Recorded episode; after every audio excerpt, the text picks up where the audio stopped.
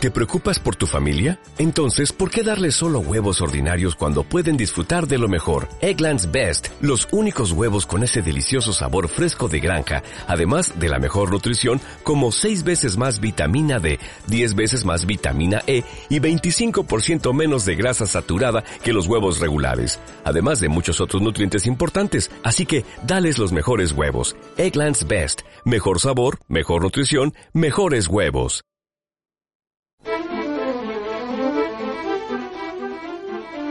Nos trajeron una, una piedra, un diamante, para certificar su, su pureza y fue negativo. No era un diamante, ¿no? Era otra especie muy parecida, a ojo es igual, pero al hacer el estudio por difracción de rayos X se observó que no, no era la especie. En Radio 5 y Radio Exterior de España, Doble Hélice 3.0 todo lo que siempre has querido saber sobre la ciencia más cercana. Doble Hélice 3.0 con Juanjo Martín. La universidad hace tiempo que dejó de ser ese lugar infranqueable de la sabiduría. El conocimiento se generaba ahí dentro y ahí se quedaba. Esas catedrales de la cultura ahora están integradas en la sociedad y sus muros son permeables para lo que pasa dentro y fuera. Ahora, cada uno aporta lo mejor. Por ejemplo, las empresas aportan a la universidad su flexibilidad y dinamismo, y la universidad puede ofrecer a las empresas su alto grado de conocimiento en multitud de áreas. Imaginen, por ejemplo, un lugar donde podemos hacer una prueba de calidad de hormigón, analizar nuestra voz, buscar contaminantes radioactivos, analizar un perfume o peritar una joya. Pues bien, ese lugar existe y es un ejemplo de ese volcado de conocimiento. Se llama Servicio General de Apoyo a la Investigación. Hoy les queremos contar cómo la universidad se pone al servicio de la sociedad y les recomiendo que no se lo pierda porque quizás la universidad puede hacer algo por usted y aún no lo sabe. Doble Hélice 3.0 y para hablarnos de este aglutinador de servicios está con nosotros José Luis Rodríguez Marrero, director del SEGAI. Buenas tardes, José Luis. Hola, buenas tardes. Gracias por estar con nosotros. Eh, seguramente usted lo va a definir mucho mejor que yo. ¿Qué es el Servicio General de Apoyo a la Investigación? El SEGAI, el Servicio General de Apoyo a la Investigación, es una estructura que depende del, del Vicerrectorado de Investigación de la Universidad de La Laguna eh, que oferta servicios técnicos de apoyo a la investigación. Mm, no solo se ofertan a los investigadores, sino también a usuarios externos como otros organismos públicos y empresas o entidades públicas, privadas. Claro, no es poner a disposición de los universitarios, investigadores internos, todo ese tipo de maquinaria e instrumentación que tiene la universidad y que ha ido adquiriendo con los años, sino también abrir esa puerta a la sociedad para empresas o, otro tipo de centro de investigación que puedan beneficiarse de él. La idea es que esto, este equipamiento de alto coste, la Universidad de La Laguna se puede aproximar que tiene pues en infraestructura científica más de 18 millones de euros. Este equipamiento, mantenimiento, ¿no? y, que sea rentable a la sociedad, a, la investigación, se oferta también a la sociedad. De manera que eh, tenemos unas tarifas para los distintos tipos de, usuarios. Este tipo de servicios, de aglutinar todos estos servicios, llega para organizar todo lo que hay dentro de la, de la universidad, porque de no hacerlo, cada grupo de investigación querría tener su propio eh, microscopio electrónico o su propio descodificador de ADN, claro, y imagínate si hay que cruzar un edificio, no, no, eso está muy lejos. Yo quiero el mío, tenerlo aquí al lado de mi mesa, ¿no? Eso es inviable para económicamente para cualquier universidad. Entonces, lo que hace el SEGAI es eh, pues organizar todo eso, ¿no? Efectivamente, la razón de ser del SEGAI es, gestionar el buen uso de estas infraestructuras de tal manera que todos los investigadores tengan acceso a las mismas, ¿no? Eh, y buscando pues que este sistema sea, esta estructura sea sostenible, eh, por eso te decía, ¿no? Que se, oferta fuera. Mantenimiento, me imagino que será complejo y caro.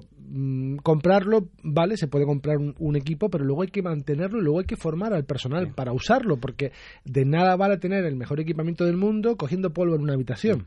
Sí, estos equipos se han ido adquiriendo gracias a Fondo FEDER, la Universidad de La Laguna, sus investigadores concurren a, proyectos, a, convocatorias nacionales de infraestructura. Se puede conseguir eh, la adquisición de, de financia, parte, parte del dinero lo tiene que poner la universidad, pero ahora bien, un equipo no funciona solo, necesita que una persona cualificada lo, le sepa sacar el jugo y además que esté en continuo uso, ¿no? Que hace que su uso sea se pueda asegurar, ¿no? Me imagino que para adquirir equipamiento tan complejo, tan técnico, tan sensible, tan caro también, se le tiene que dar muchas vueltas, ¿no? A esa decisión. Cuál comprar, cómo comprar, cuándo. Eh, eh, claro, dónde lo ponemos, porque no lo puedes poner encima de una mesa, tienes que... Eh, me imagino que son decisiones difíciles. ¿Eh? Sí, en esa línea, pues ahí está, es importante pues tener investigadores que están pendientes de las últimas novedades, ¿no? para publicar, para ser puntero, innovar, tienes que estar pendiente de ahí es, la parte del asesoramiento científico que, que, te aporta pues eso, ¿no? Los investigadores de la Universidad de La Laguna. ¿Dónde ponerlo? Pues eh, la Universidad de La Laguna pues ha intentado resolver este problema con un edificio que está precioso, por cierto, muy muy bonito y característico, que está en, en funcionamiento desde el 2014, Costó unos años construirlo, ¿no? Porque no se consiguió la financiación de una sola vez, sino en distintas etapas.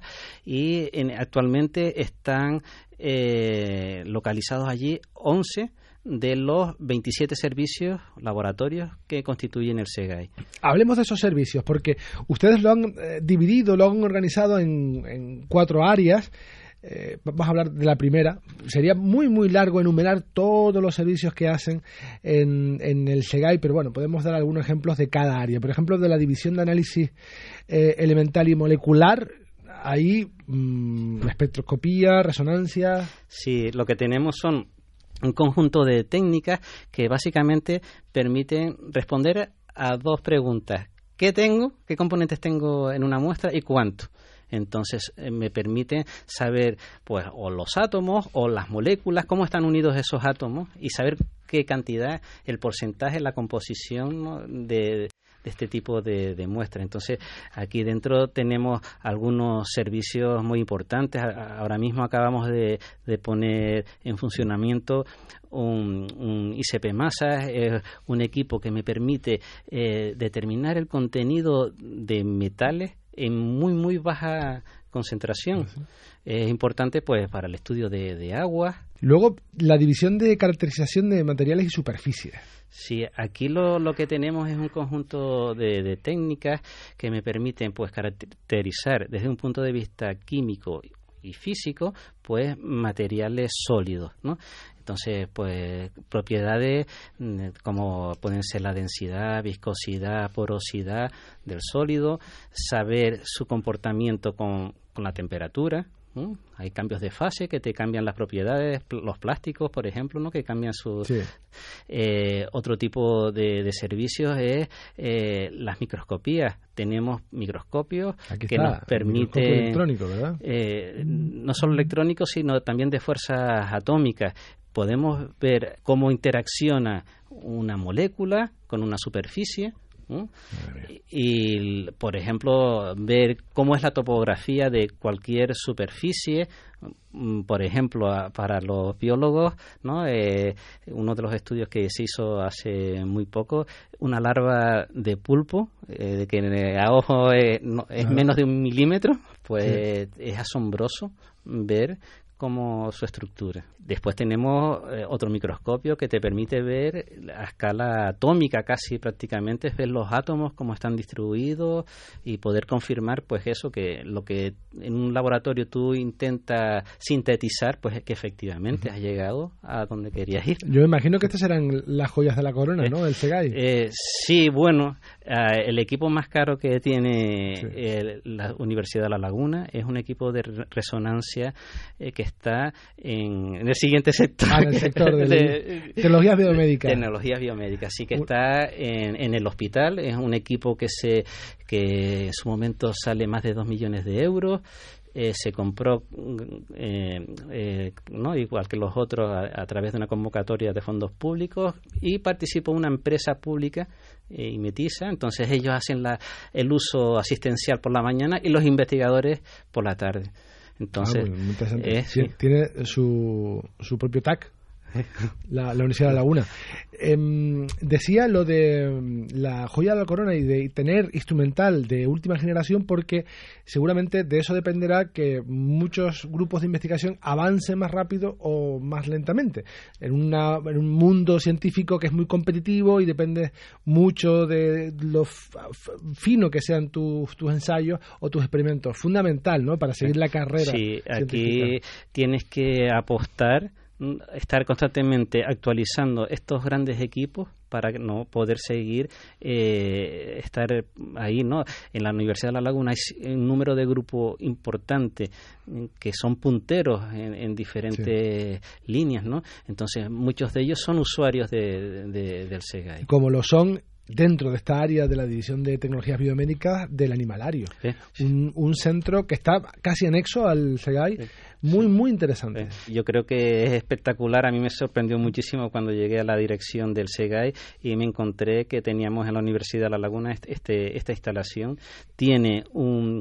Eh, aloja eh, un grupo de animales que son eh, muy valiosos eh, porque han sido manipulados genéticamente, eh, tienen eh, para desarrollar algún tipo de patología, tal vez diabetes, o están inmunodeprimidos. Entonces, bueno, están dentro de un recinto especial, libre, totalmente libre de patógenos, la comida que se el agua las personas se tienen que para entrar dentro se tienen que duchar todos los utensilios que se meten ahí se desinfectan para intentar que, además cuestan una pasta. Sí sí sí son, son muy caros y, y, es una instalación espectacular la verdad. Eh, les recomiendo yo no sé si organizan visitas pero sería eh, muy, muy interesante es uno de los centros que de, secundaria de bachillerato que suelen hmm. porque solemos pensar que este tipo de, de estabularios o animalarios suelen ser eh, lugares de crueldad animal y ni mucho menos. Al contrario, son encontramos personas que aman esos animales, que los respetan mucho y que no les hacen, vamos, no, no imaginemos un sitio donde les hacen perrerías a ratones, no por Dios. Eso ya eh, quedó atrás. Ahora eh, existe además protocolos y eh, éticos para todo, cualquier cosa, y se les trata con, con mucho cariño y mucha profesionalidad. Por sí, cualquier investigación que, que, implique el uso de animales requiere que ese proyecto de investigación sea aprobado por un comité ético. Entonces, si ya se tiene ese visto bueno, donde los experimentos, pues, una de las cosas que se intenta es el uso mínimo de, animales, ¿no? Para evitar, pues, que no sufran y, bueno, en, en, nuestras instalaciones lo que tenemos básicamente son ratoncitos, ratas y luego algún conejo y mosquitos últimamente. De Basilio, del Instituto de Enfermedades Tropicales. José Luis, nos queda el último, servicios de apoyo científico-técnico. Aquí, ¿qué se engloba?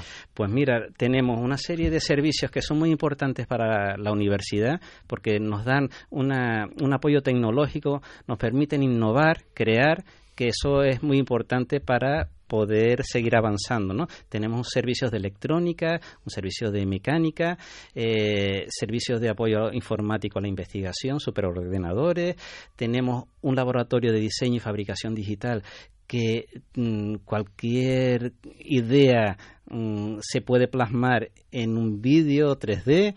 Eh, tenemos luego otra serie de laboratorios que son un poco más eh, heterodoxos en el sentido de eh, un laboratorio de fonética, un, laboratorio de restauración, que eh, te permite pues meterle mano a, obras, ¿no?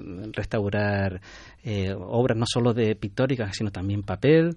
Hay servicios que evidentemente están dirigidos a la comunidad científica, pero otros obviamente pueden ser de interés para las empresas. Eh, ¿Cuáles crees que son hablando de empresas, los más demandados o los más interesantes? Para las empresas de nuestro entorno, últimamente lo que hemos hecho es una serie de encuentros para poder identificar sus necesidades e intentar ofrecerles una carta de servicios ad hoc, ¿no? Para ellos, ¿no? Para hay muchos estas, las empresas hay muchos ensayos que lo están realizan se realizan fuera y nosotros tendríamos tenemos la capacidad técnica de poder realizar. Entonces, pues tenemos por ejemplo un, laboratorio donde se pueden hacer eh, análisis de pesticidas, plaguicidas, lo que comentaba antes hace un momento, la determinación de metales en, en el sector de ¿no?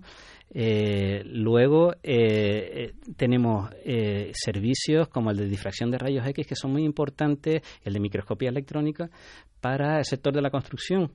Ahí puedes identificar pues las fases que existen en un cemento, patologías, eh, las fibras estas de amianto que, están, pues, pues las podemos ver muy bien por microscopía electrónica.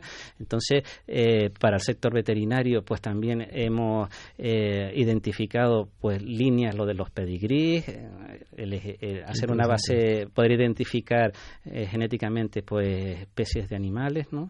Y eh, luego, pues, en, en, el sector de las aguas, como comentaba, ¿no? Lo del el, análisis, de, análisis de, metales pesados, metales pesados y otros contaminantes, ¿no? No solo.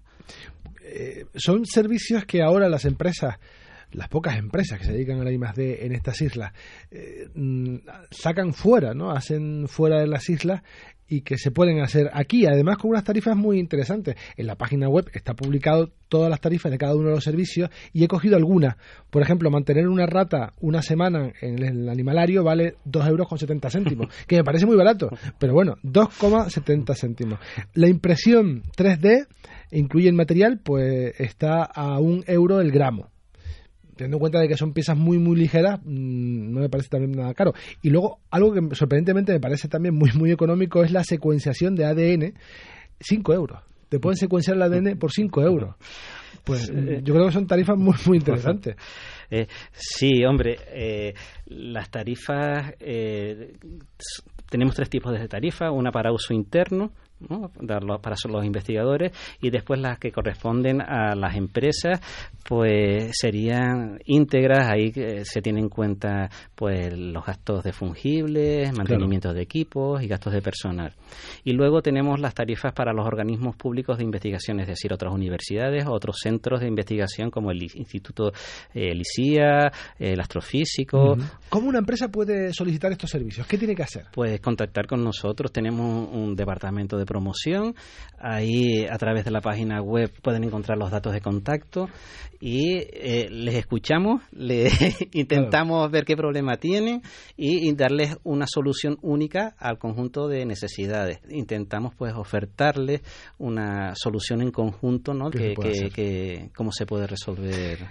Ahora, José Luis, nos toca tomarnos un, un, respiro y escuchar nuestro mm, habitual reportaje que más o menos centra el Ecuador de doble hélice 3.0. Hoy damos a conocer un estudio que alarma por la llegada de bacterias propias de otras latitudes a la Antártida.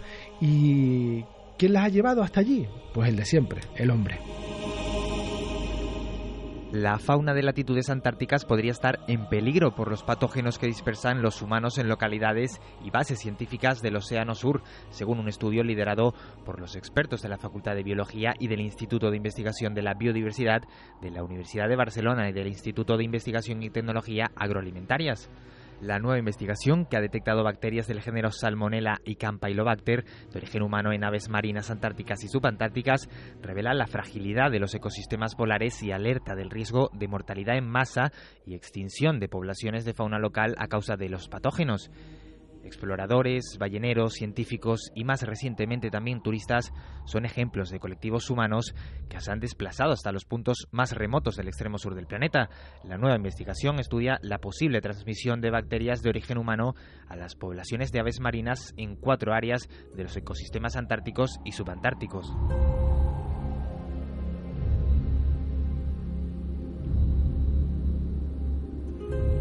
El trabajo confirma las primeras evidencias de zoonosis inversa relacionada con la presencia de bacterias de origen humano en la fauna polar. Estas cepas de Salmonella y Campylobacter son causa habitual de infecciones en los humanos y el ganado. No suelen provocar brotes de mortalidad en la fauna salvaje. Ahora bien, los nuevos patógenos emergentes o invasores que llegan a poblaciones altamente sensibles, como la de la fauna antártica y subantártica, podrían tener consecuencias devastadoras y causar el colapso local y la extinción de algunas poblaciones ocasiones.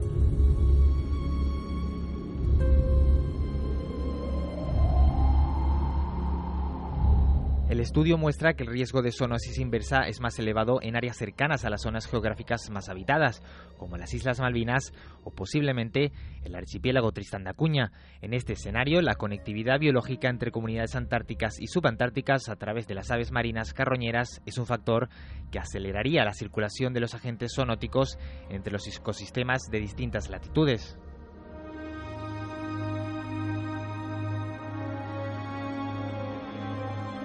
El protocolo del Tratado Antártico sobre Protección del Medio Ambiente establece una serie de principios aplicables a las actividades humanas en la Antártida para reducir la huella humana en el continente blanco. Sin embargo, algunas áreas subantárticas, que también son el hábitat natural de aves como el petrel gigante, no están protegidas por la normativa y podrían convertirse en la vía de entrada de los agentes patógenos a los frágiles ecosistemas polares.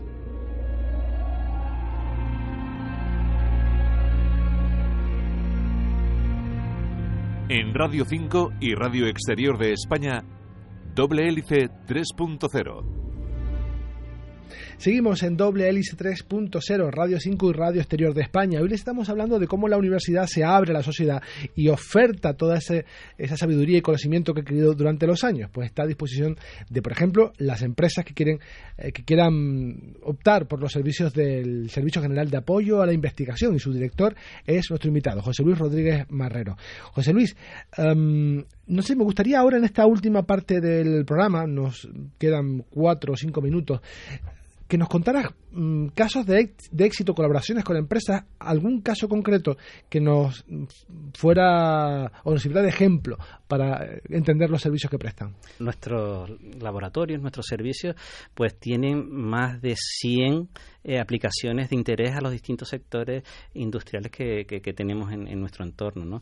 Eh, aquí, pues básicamente un sector muy importante es el, el, agroalimentario y, bueno, buscando pues nichos de mercado, mm, pues lo que se ha puesto en marcha es una metodología que te permite pues identificar mediante cromatografía. Ahora parece que se va a liberar el uso del cannabis. Pues bueno, pues tenemos la, la tecnología para medir los distintos eh, principios activos que tienen este tipo de plantas y comprobar si efectivamente esa planta eh, que, que, que, interesa por sus propiedades terapéuticas tiene los niveles, eh, los principios activos adecuados, Adecuado. ¿no? que estén dentro de la, del margen legal.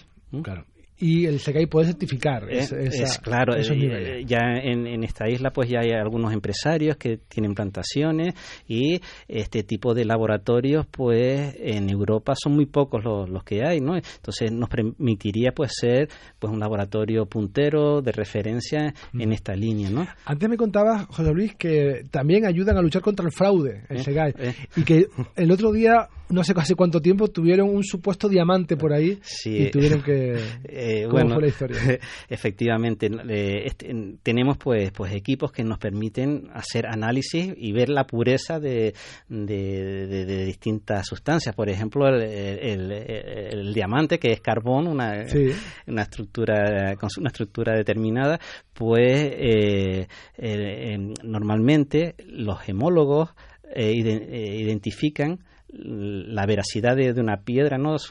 De este tipo, ¿no? De un diamante a ojo, ¿no? Y se usan pocos métodos científicos. Bueno, mm. pues recientemente pues eh, nos trajeron una, una, piedra, un diamante para certificar su, su pureza y fue negativo. No era un diamante. No era un diamante, ¿no? Era otra especie muy parecida que se utiliza, vamos, a practicar a ojo es igual, pero al hacer el, estudio por difracción de rayos X se observó que no, no era la especie vaya, para disgusto de vaya disgusto verdad para el propietario vaya disgusto. En esa línea pues también del fraude pues se hacen comprobaciones de, de falsificaciones de documentos ah. que puede comparando pues el, el verdadero con el que es, sospechoso puede si tienen la misma composición puede identificar o también ahora eh, en estos días el análisis de voz también te permite, no tenemos un laboratorio de fonética que permite pues hacer el estudio de voz y, ahora como se graba todo claro, a ver si, pues, si, lo dijiste tú o no eh, exactamente sí, eh, entonces en el ámbito forense en el ámbito judicial pues este tipo de pruebas de, de análisis que se hacen pues son muy muy importantes no Qué, interesante.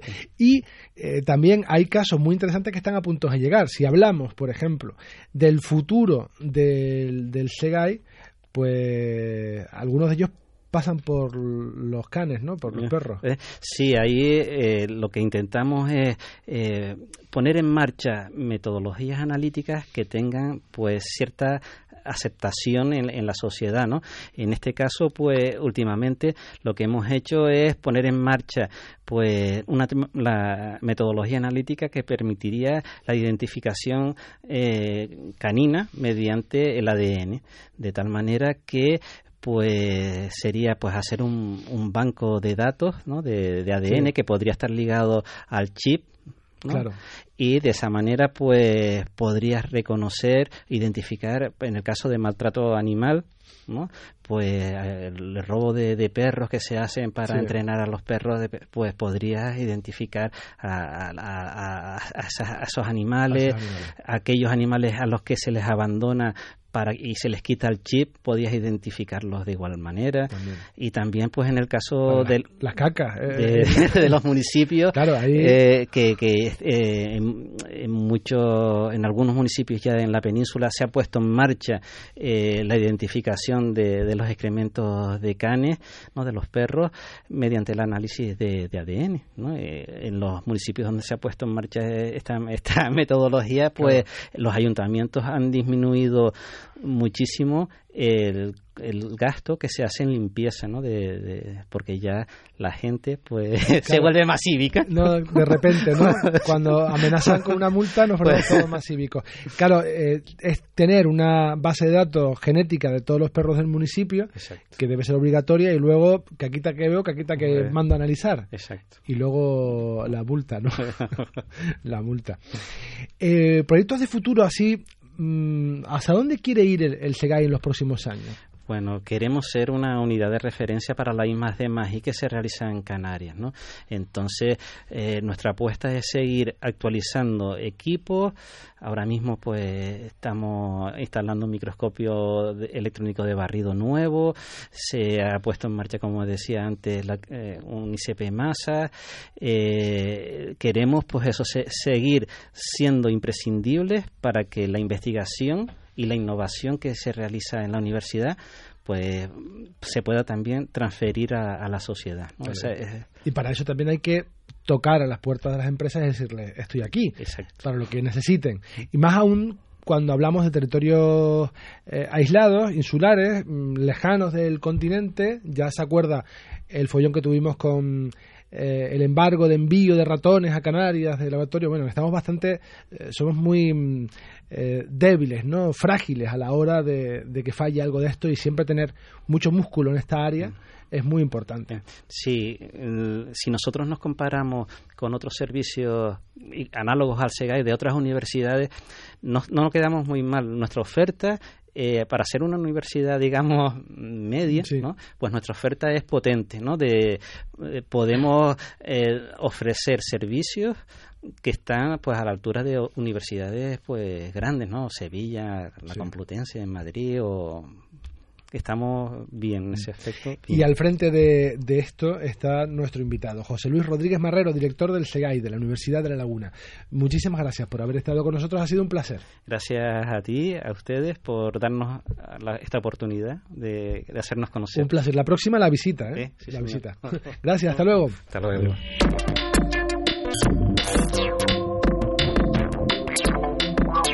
Y este ha sido nuestro recorrido científico por hoy. El próximo sábado, mucho más aquí en Doble Hélice 3.0. Nos vamos en esta versión radiofónica, pero seguimos muy, muy vivos en internet. En facebook.com barra doble hélice y Twitter arroba doble RN. También recuerda que nos puedes escuchar a través de internet. Puedes bajar nuestros podcasts en iVoox. En la realización tuvimos a Curro Ramos en la dirección aquí les habla. Juanjo Martín, hasta la próxima semana.